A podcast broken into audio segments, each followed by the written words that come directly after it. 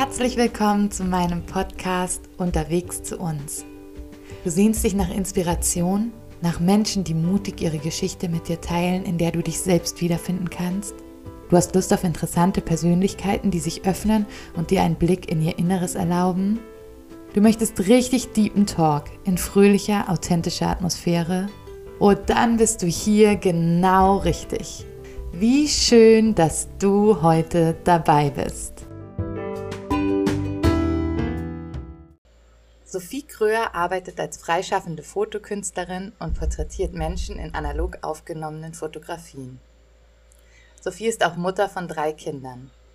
Ihr erstes Kind machte sie zur Mutter, doch sie brachte es in einer stillen Geburt zur Welt. Zusammen mit ihren darauf folgenden zwei Kindern und ihrem Mann lebt sie in Leipzig und hat ein Buch geschrieben, das sie lieber nicht geschrieben hätte.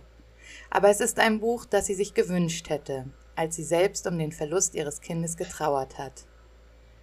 Die Fine Mother beschreibt Sophies eigene Geschichte und gibt vielen anderen Frauen Raum, ihre Geschichte vom Verlust ihrer Kinder zu erzählen. Liebe Sophie, ich möchte dir schon mal vorab für dieses Buch danken. Ich finde, es ist ein echter Schatz und ich heiße dich herzlich willkommen bei Unterwegs zu uns. Wie schön, dass du hier bist. Vielen, vielen Dank. Ich steige jetzt einfach mal ganz äh, steil ein. Du erzählst in dem Buch so ehrlich von deiner Geschichte. Mhm. Und ähm, deshalb habe ich überlegt, werde ich auch meine Gedanken und meine Geschichte ähm, einfach mal offenlegen zu, zum Beginn dieses Gesprächs. Denn du schreibst in deinem Buch von einer Sprachlosigkeit, wenn es darum geht, Kinder zu verlieren. Und ich kenne diese Sprachlosigkeit total.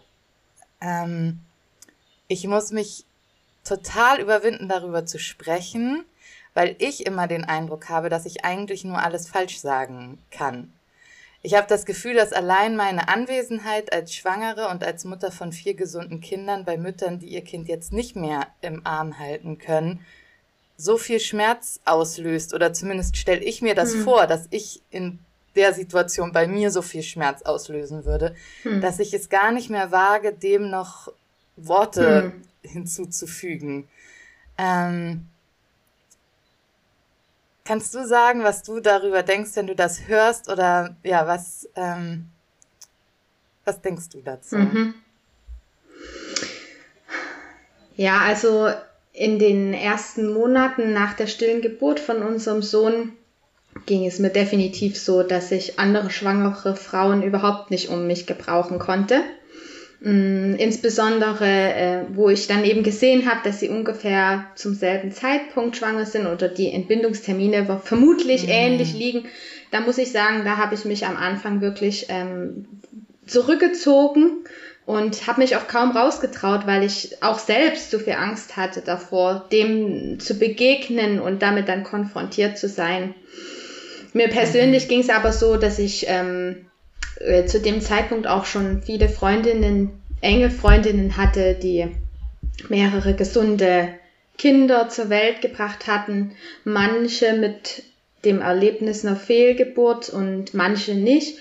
Und da habe ich für mich selber, und da kann ich natürlich nur für mich selber sprechen, schon gemerkt, dass, ähm, dass das was anderes ist, dass ich das auch emotional mh, hm, unterscheiden kann.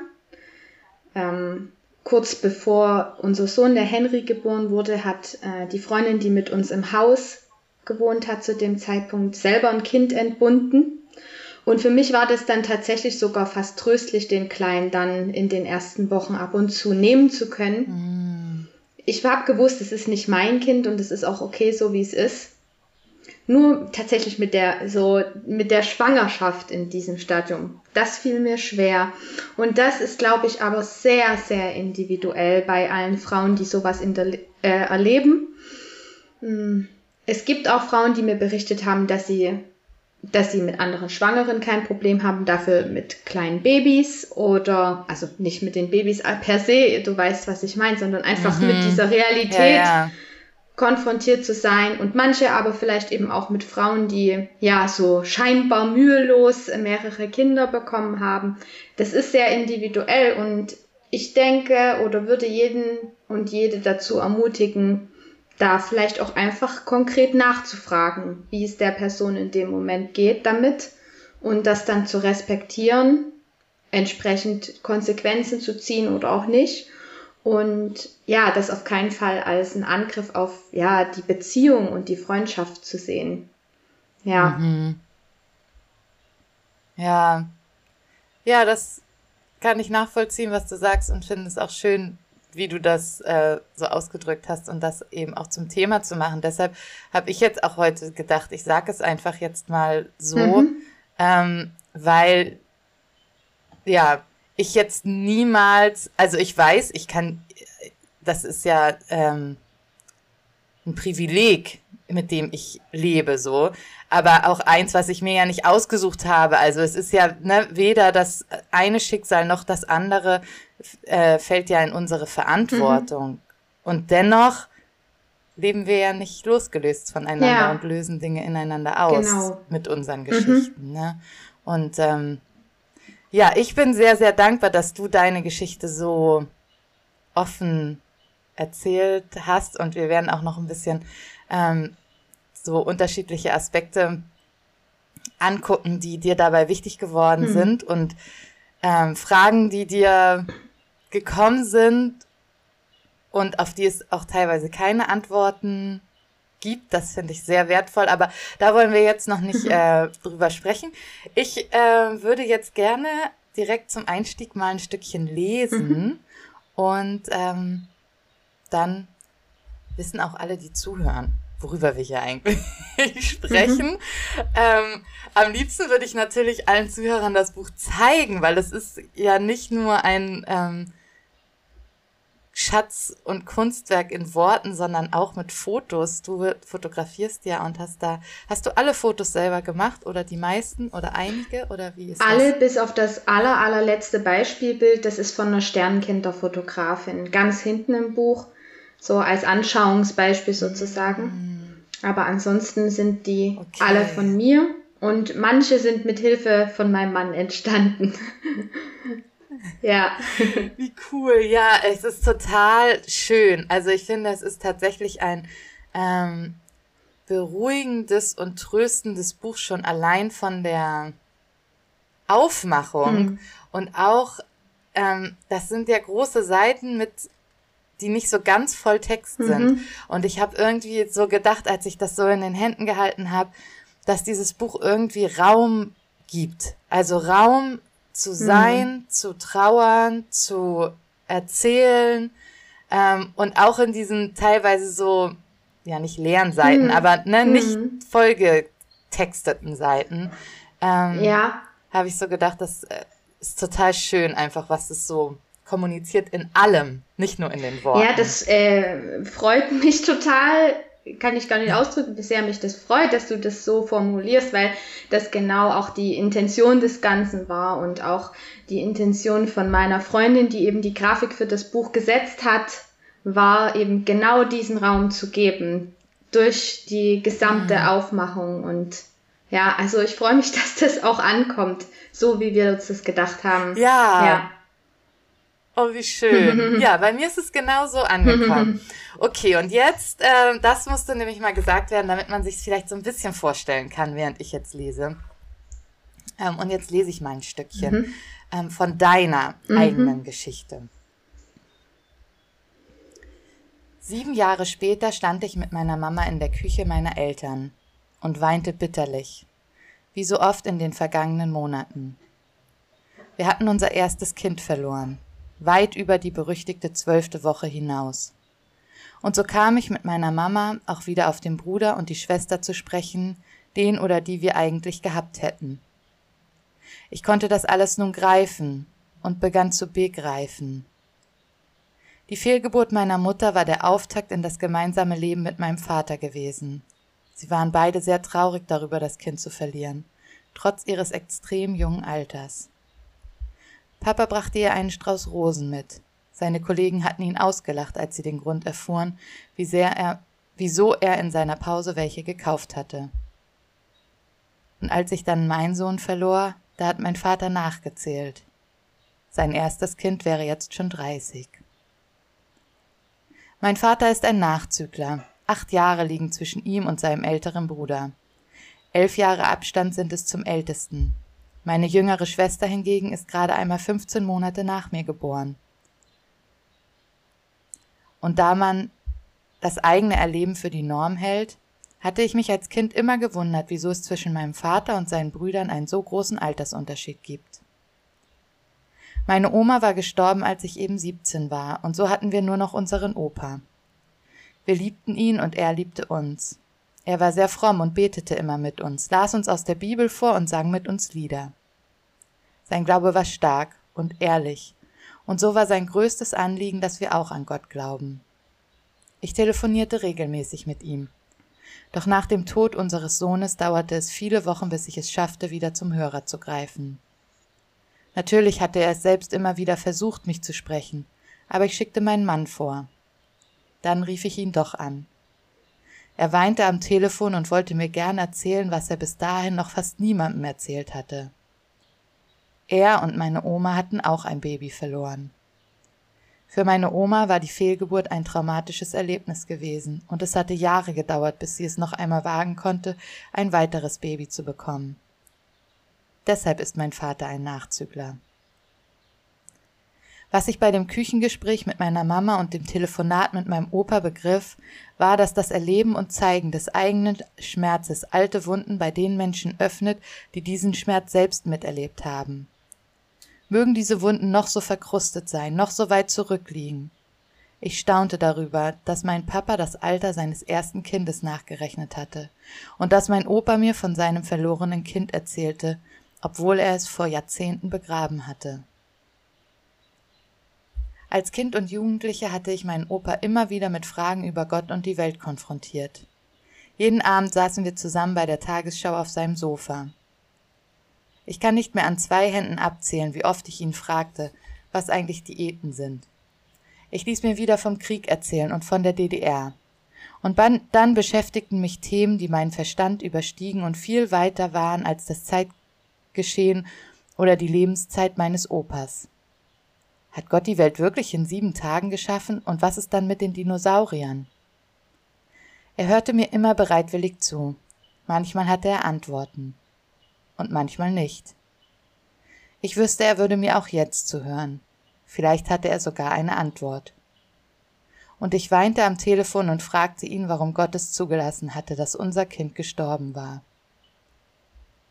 Er weinte und sagte, dass er sich das auch frage dass es so rum doch eigentlich nicht sein darf. Er wäre jetzt dran mit Sterben, nicht seine Enkel und Urenkel.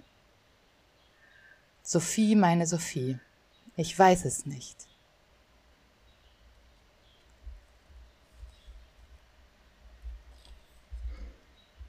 War die Reaktion von deinem Opa eine, die dir in dem Moment gut getan hat, auch wenn es nicht die Antwort war, die du vielleicht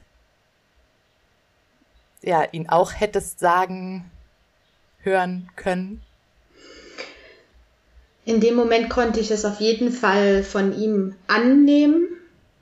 Ähm, vor allen Dingen war aber seine Antwort für mich so im Nachgang heilsam.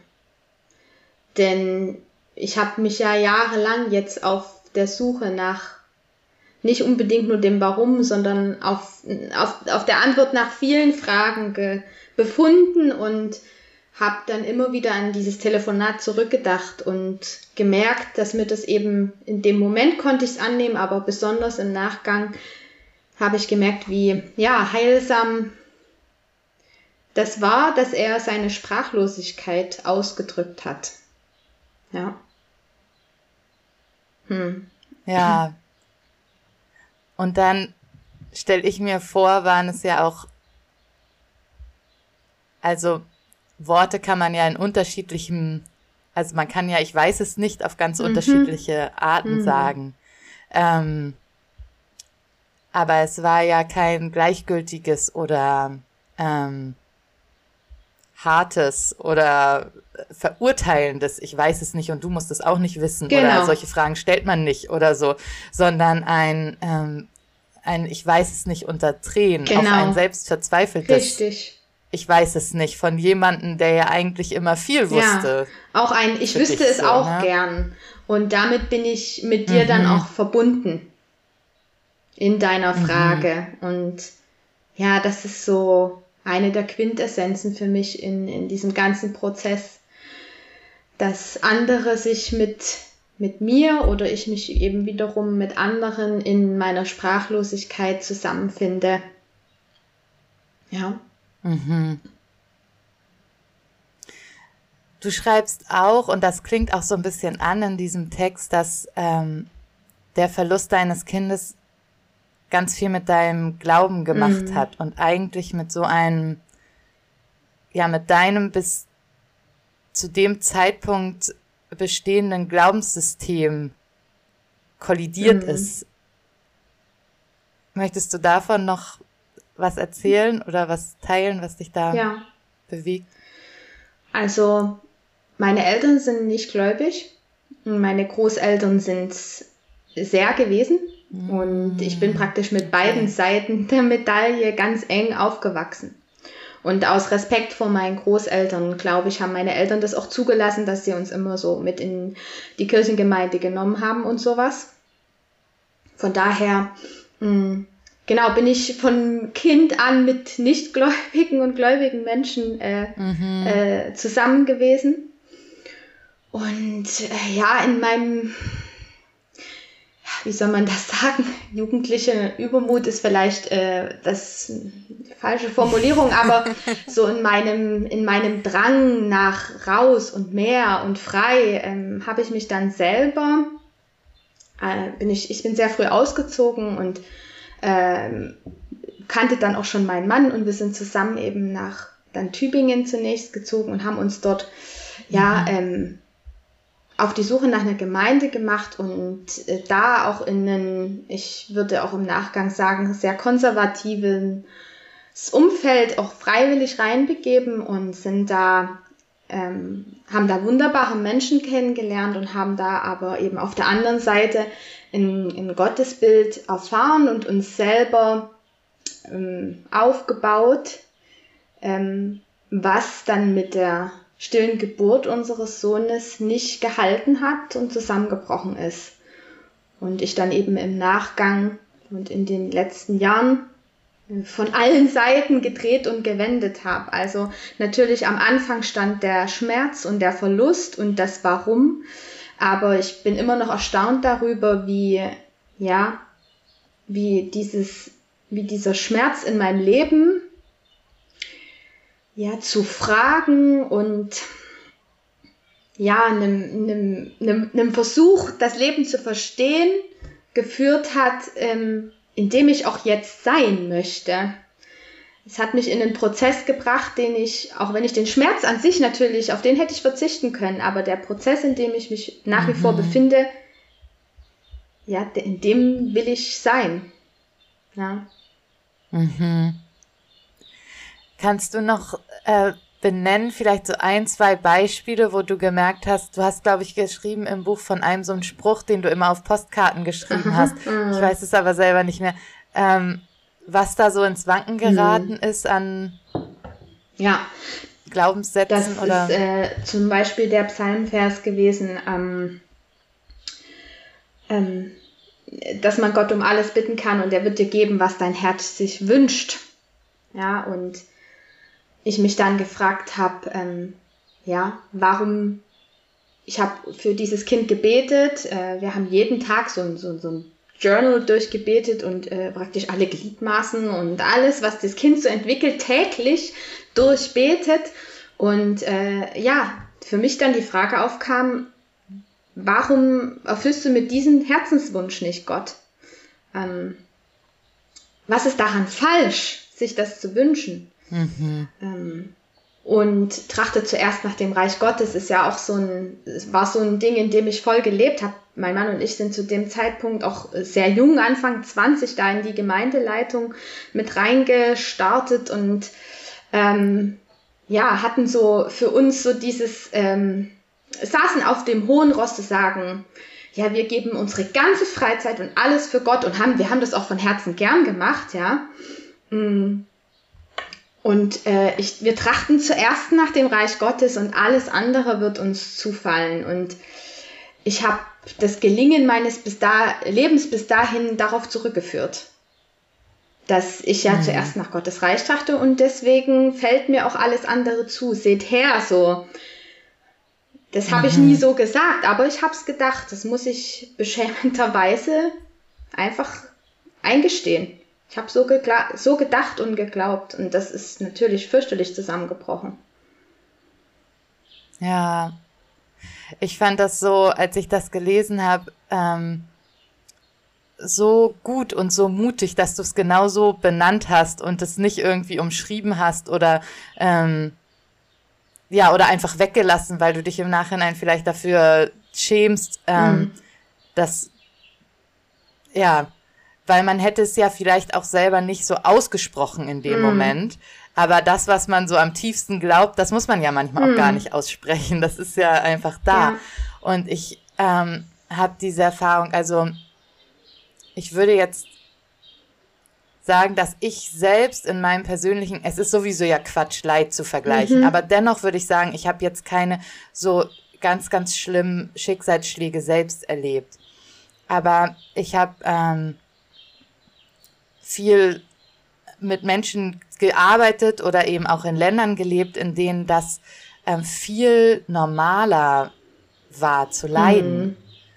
Ja. Ähm, und ich glaube, das, was du da beschreibst, so an Glaubenssystem, dass ähm, damit bist du überhaupt nicht alleine, besonders in unserer westlichen mhm. Welt, ja. also alleine gewesen.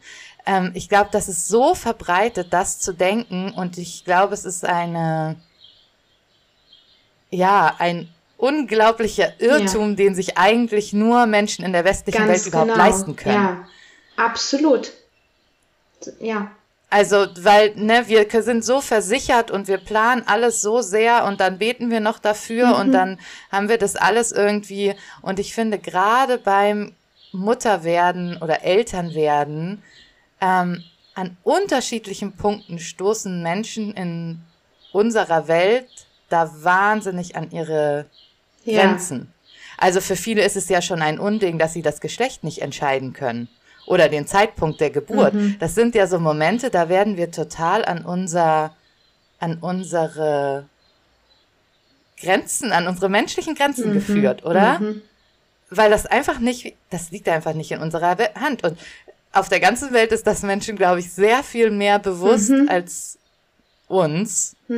Weil wir das einfach gewöhnt mhm. sind, dass wir uns so, so eine klar strukturierte, gut zu verstehende, am besten noch christliche Welt ja, geschaffen haben. Ich, ich weiß, dass das eine steile These ist, aber ähm, ich würde behaupten, dass die meisten, oder nicht die meisten, aber ja, gerade so in den äh, gläubigen Kreisen, in denen wir uns dann bewegt haben, dass das auch so das Narrativ ist. Ähm, ähm, mhm dass der unverständliche, mystische, fragwürdige Gott eben keine Rolle spielt. Ähm, nein, mhm. weil Gott ist nur mein Freund in, dann in dieser Erzählung und ähm, und das, was ich an Gott nicht fassen und nicht verstehen kann, ist oft ausgeblendet. Und damit eben aber auch alle Aspekte von, oder die meisten Aspekte von Leiden und Schmerzen. Ich, ja. ich scheine ja auch als Christ alles in der Hand zu haben. Ähm, ja. Ja. Und ja. im besten Fall ist es so, dass wir fast Gott in hm. der Hand haben. Ja. Also wir beten und sagen, wie er zu sein hat. Ja. Und ja, der Wohlstand, in dem wir hier leben und die Aufklärung erlauben uns das eine ganze Zeit lang zu glauben, bis irgendetwas passiert, was nicht mehr dazu passt. Ne? Ja. Ich finde das so wertvoll, dass du in dem Buch eben ähm, dieses nicht erklären können mhm. auch zu einem nicht erklären müssen mhm. machst. Und dass du diese, also du hältst diese Spannung aus und ich glaube, zum einen ist es eine große ähm, ja ein großes Geschenk, wenn man das persönlich lernt, diese Spannung auszuhalten. Mhm. Aber ich bin ja nun auch Autorin und stelle es mir noch herausfordernder vor, ein Buch zu schreiben, was sozusagen kein also was nicht hat, ja, und das ist dann der Trost ja. oder das ist dann die Antwort ja. oder hier sind die fünf Schritte. Mhm. Du stellst ja sogar diese fünf Schritte der Trauer, also diese fünf Phasen der Trauer mhm. in Frage. Also nicht als grundsätzlich, aber ne, ich fand es total gut, dass du sagst, so Trauer ist so viel mehr, ist so kann man nicht strukturieren, kann man nicht einfach so in Konzept packen und dann ist man am Anfang und irgendwann am ja. Ende und so.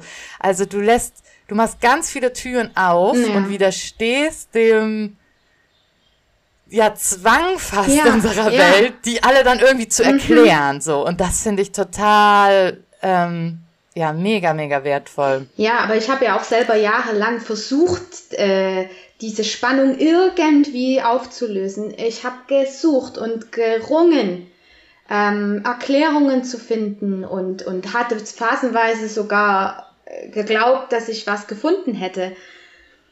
Und ich so formuliere es ja auch, ich habe dann, ich, ich kann keinen bestimmten Zeitpunkt benennen oder auch kein äh, wundersames Ereignis, ähm, was dann passiert ist, aber über die Zeit hinweg habe ich gemerkt, die einzige Art weiterzuleben ist, indem ich das sprachlos manchmal eben auch annehme, wie es ist. Ja das Schöne und mm. den Schmerz. Ja, ja, also total äh, mutig finde ich das und ich stelle mir vor, dass es total ähm, tröstlich ist auch für mm. ähm, Frauen, die selber einfach oder Eltern, die selber einfach genug haben von Postkartensprüchen ja. und von ich weiß, du hast auch geschrieben, ne, dass irgendjemand dir gesagt hat, das fand ich auch einen mega wertvollen Gedanken, ähm, irgendwann wirst du Mutter sein. Und das für, dich aber irgendwie so war, aber ich war doch, ich bin doch mhm. Mutter, das ist doch mein Kind. Mhm. Ähm, und so all diese Pseudo-Mutmacher, mhm. die am Ende irgendwie eigentlich nur noch mehr Schmerzen hinterlassen, mhm. ähm, ich glaube, da gibt es viele Frauen, die davon genug haben und die sich nach so einem Buch sehen. Hm, das, das, und das hoffentlich ja, hoffe ich natürlich, ja. Podcast, Wie bitte? Ja, noch schneller finden. Hm. Du ja. sagst ja, du hast diese Sprachlosigkeit so ausgehalten oder hältst die immer noch aus. Mhm. Und trotzdem bist du nicht sprachlos geblieben, sondern hast ganz, ganz viele andere hm. Frauen ihre Geschichte erzählen mhm. lassen. Kannst du für dich so in Worte fassen, was das, ähm, ja, was ihre Geschichten dir gegeben ja. haben, vielleicht auch beim Schreiben oder beim Austauschen? Ja, das in Worte zu fassen ist fast nicht möglich. Ich bin unglaublich dankbar für diese Erfahrung, für den Austausch mit jeder einzelnen von den Frauen. Ich habe von jeder so viel gelernt in den letzten anderthalben Jahren. Ähm, und vieles klingt immer noch nach oder es gibt dann Ereignisse im Alltag, die bringen das eine oder andere wieder hoch das wird mich noch über viele Jahre beschäftigen, all die Gespräche, die ich da geführt habe und die vielen Gedanken, die da, die ich da versucht habe aufzusammeln und aufzuschreiben. Und das ist, glaube ich, auch so das Wichtigste. Und für mich ist es auch meine Art, Glauben zu leben, einfach im Gespräch zu sein, ähm, sich zu verbinden miteinander und auch wenn vielleicht die ein oder andere Frau in ihrer Geschichte ein ganz anderes Erleben hat, mit dem man persönlich nichts anfangen kann oder man selber das anders dachte. Ich bin äh, zutiefst davon überzeugt, dass, dass, ähm, dass jede Frau so viel zu sagen hat und man aus jeder Geschichte sozusagen was für sich lernen kann, selbst wenn man keinen Kindsverlust erlebt hat. Ich glaube, mit, mit, mit allen möglichen Schmerz- und Leiterfahrungen kann man ähm, kann man für sich was mitnehmen, weil man sein Herz aufmacht für den Schmerz von einer anderen Person. Ja. Ja, das hast du richtig, richtig äh, schön gesagt. Und ich würde das tatsächlich genauso unterschreiben und unterstreichen. Ich glaube, dass wir ähm, unsere Angst vor dem Leid ähm, damit überwinden, es auch anzugucken. Ja, ganz genau. Ähm, und diese Geschichten in unser Leben und auch mm. in unsere Gottesbeziehung mm. hineinzulassen. Ja. Ähm, ich weiß, die Katharina Weck, mit der habe ich auch schon einen mhm. Podcast aufgenommen. Ja. Da ging es um die Leukämie-Krankheit äh, ihres Sohnes und ähm, ja, das das erschüttert einen natürlich irgendwie dieser Realität der ja, mangelnden Kontrolle so ins Auge zu gucken. Aber dahinter, so wie du das am Anfang gesagt hast, ne, du würdest den Schmerz nicht mehr wollen, aber den Prozess, ähm, da willst du auch drin sein und drin mm. weitergehen. Mm. Ähm, das fand ich äh, ja total wertvoll. Mm. Ja, und das Ding ist und, ja, äh, den Prozess gibt es aber nun mal leider nicht ohne den Schmerz.